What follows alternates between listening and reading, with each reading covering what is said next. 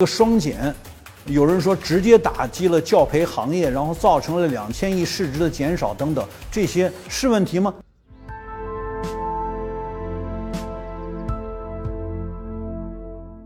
大家好，我是温铁军，我们今天跟大家一起讨论一下今天中国教育界的复杂局面。呃，不好用乱象，也不好用积重难返，啊，但是我们确实这些年教育问题在社会上得到的各种各样的评价中呢，负面评价似乎比较多。那这个问题到底从何而来？九七年东亚金融风暴啊爆发之后，那外需大幅度下降，中国这时候正在加快融入全球化的时候，大量的是为海外生产的。当外需突然下降的时候呢，国内的这个。就业问题，就是企业倒闭破产，这个失业问题就非常严重。那在九八年，为了让就业问题或者叫做失业的危机不爆发，当时曾经提出过一项政策，那就是要让高校啊这个扩招，把这个年轻人尽量吸纳到高校。所以那个时候呢，很多专科办本科都要办大学，办综合性大学。过去那些职校那些。呃，工科的技术类的这些学校都扩充了很多文科，于是乎在这个阶段，我们培养了大量的这个就是技术类院校办的文科的这些这些院系，那培养了大量的学生呢，其实是过剩的。这就意味着把本来应该走进就业的上千万的青年人吸引进了高校。四年之内，他要交钱，而不是去就业市场去挣钱。那这样呢，就从九十年代后期应对那个东亚金融危机所造成的企业倒闭和大量失业问题，我们用高校扩招缓解了失业危机的爆发。但它客观上造成的就是高校的大规模扩招，因为高校一扩招，它就要增加各种各样的建筑，呃，宿舍、食堂、教室，于是乎高校就变成了大房地产。正好进入新世纪，高校一边一边扩招，一边大办房地产。于是乎，高校就产业化了。更何况扩招之后，他要收钱，因为教育开支我刚才说了，九十年代只占百分之二点几，现在占到百分之四点一，但那是一个很晚才实现的这个指标啊。我们一直以来这个高校都是自负盈亏，不是叫自负盈亏吧？就是这个自己创收部分占极高的比例。比如我自己在人民大学，啊，这个当过很多年的院长。我在人民大学辞去院长职务以后，又被其他高校呃聘为这个院长。我在不同的高校当过多个学院的院长。那我们自己很清楚的知道，我作为一个院长，我的一个很重要的责任是如何提高我本院教师的福利。啊，因为这个教育部门它财政管我们的这个教师的开支呢，只管一部分。啊，比如说寒暑假。那我的教师如果寒暑假是放假的，他没有课，就没有所谓的课时补贴呀，什么各种各样的这些收入就没有，那只能啃，就那个干工资，干工资很低的，各种各样的补贴是很高的。那寒暑假没有怎么办呢？就得我们以学院的名义去创收，所以高校创收就变成了一个普遍现象，每个学院都在想尽办法创收。那我们创收呢，就得想尽办法能够让我们创收的收费。要高一点儿，就以我自己所在的人民大学为例，我们的老校长曾经说过，就是像咱们这样的学校，啊，我们学生还不多。我们校长曾经戏称说，我们是中国人民小大学，因为我们既没有搞房地产扩张，我们也没有大规模扩招，啊，但是就是这样一个相对小规模的高校，财政对我们的经费支付也只占我们全部开支的不到百百分之三十吧。其实这个就是这个阶段，就九十年代后期应对危机这个阶段，我们把教育、把医疗都推进了市场。这本来应该是公共品，但你推进市场，让它去创收。一方面，当然高校为了解决失业要扩招；另外一方面，它要扩招就得有有有房子，那你就得办房地产了。于是乎，它就负债了。另外一方面，它要要自己去创收，才能去抵这个债务，才能还贷款。他啊，还得给这个教职员工。我们现在这个教职员工总量已经是二百六十多万了，这都是要吃学校的呀。在这种情况下，你说这个教育变成一个大产业，啊，那是一个客观的什么？同期呢，又是为了能能够让这个教育短期内啊形成一个扩张，那同时开放了民办教育，就是九十年代中后期，我们开放了民办教育，鼓励这个民间投资，把教育当成一个产业来投资发展。但是最为严重的还不是变为产业，还是因为什么呢？因为教育和医疗都属于那种信息严重不对称的这种领域，也就是说，医生掌握着你的生死的信息，嗯，教育的教师掌握着你的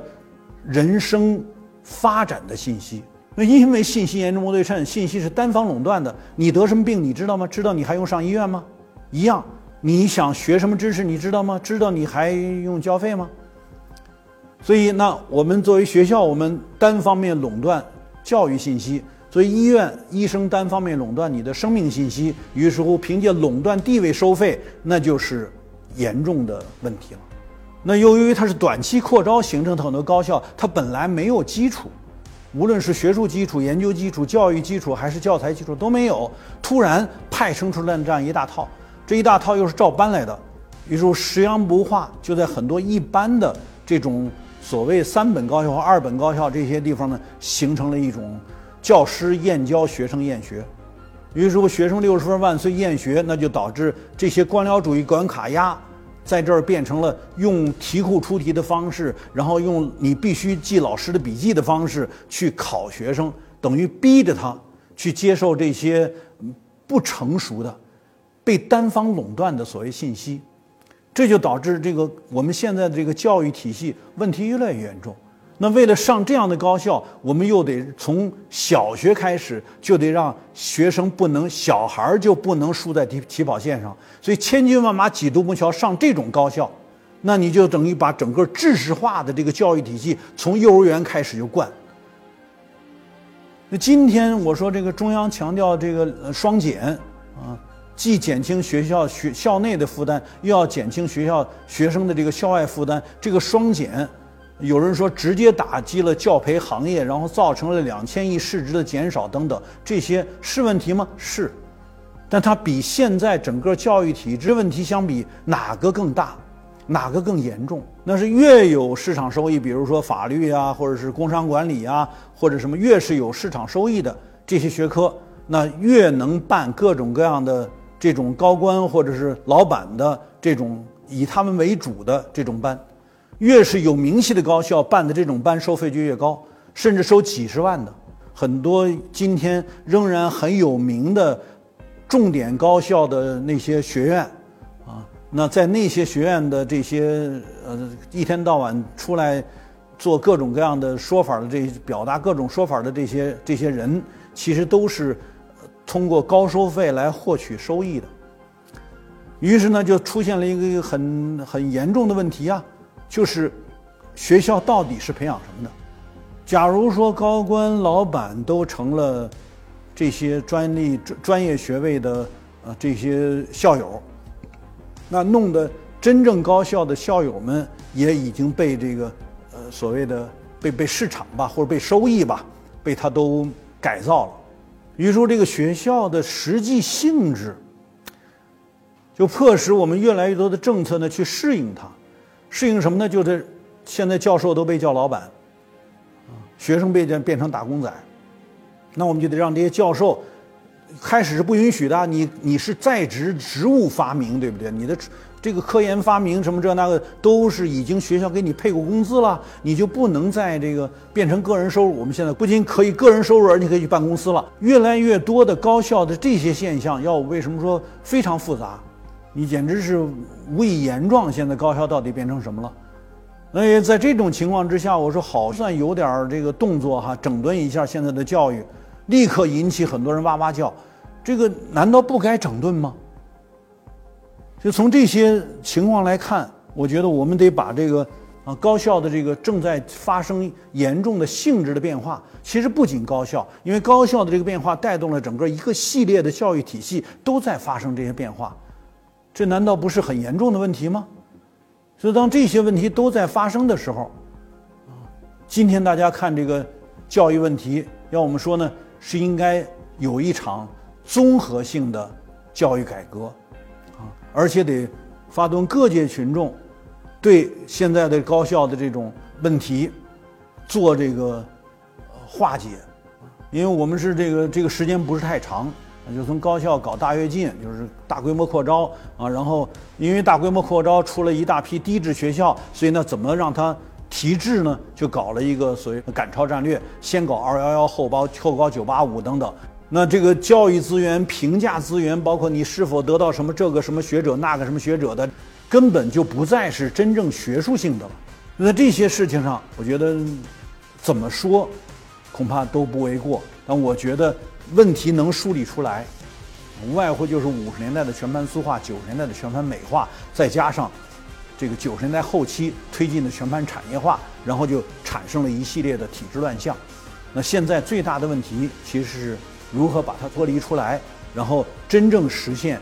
它对于从本土经验出发调查研究来形成知识体系的这些这些呢，恐怕需要对教育的整个评价。体系、知识体系，乃至于各种各样的体系，要有一个啊，就是社会各界广泛加入的讨论，我们才有可能把教育的这种我所提到的这些问题吧，呃，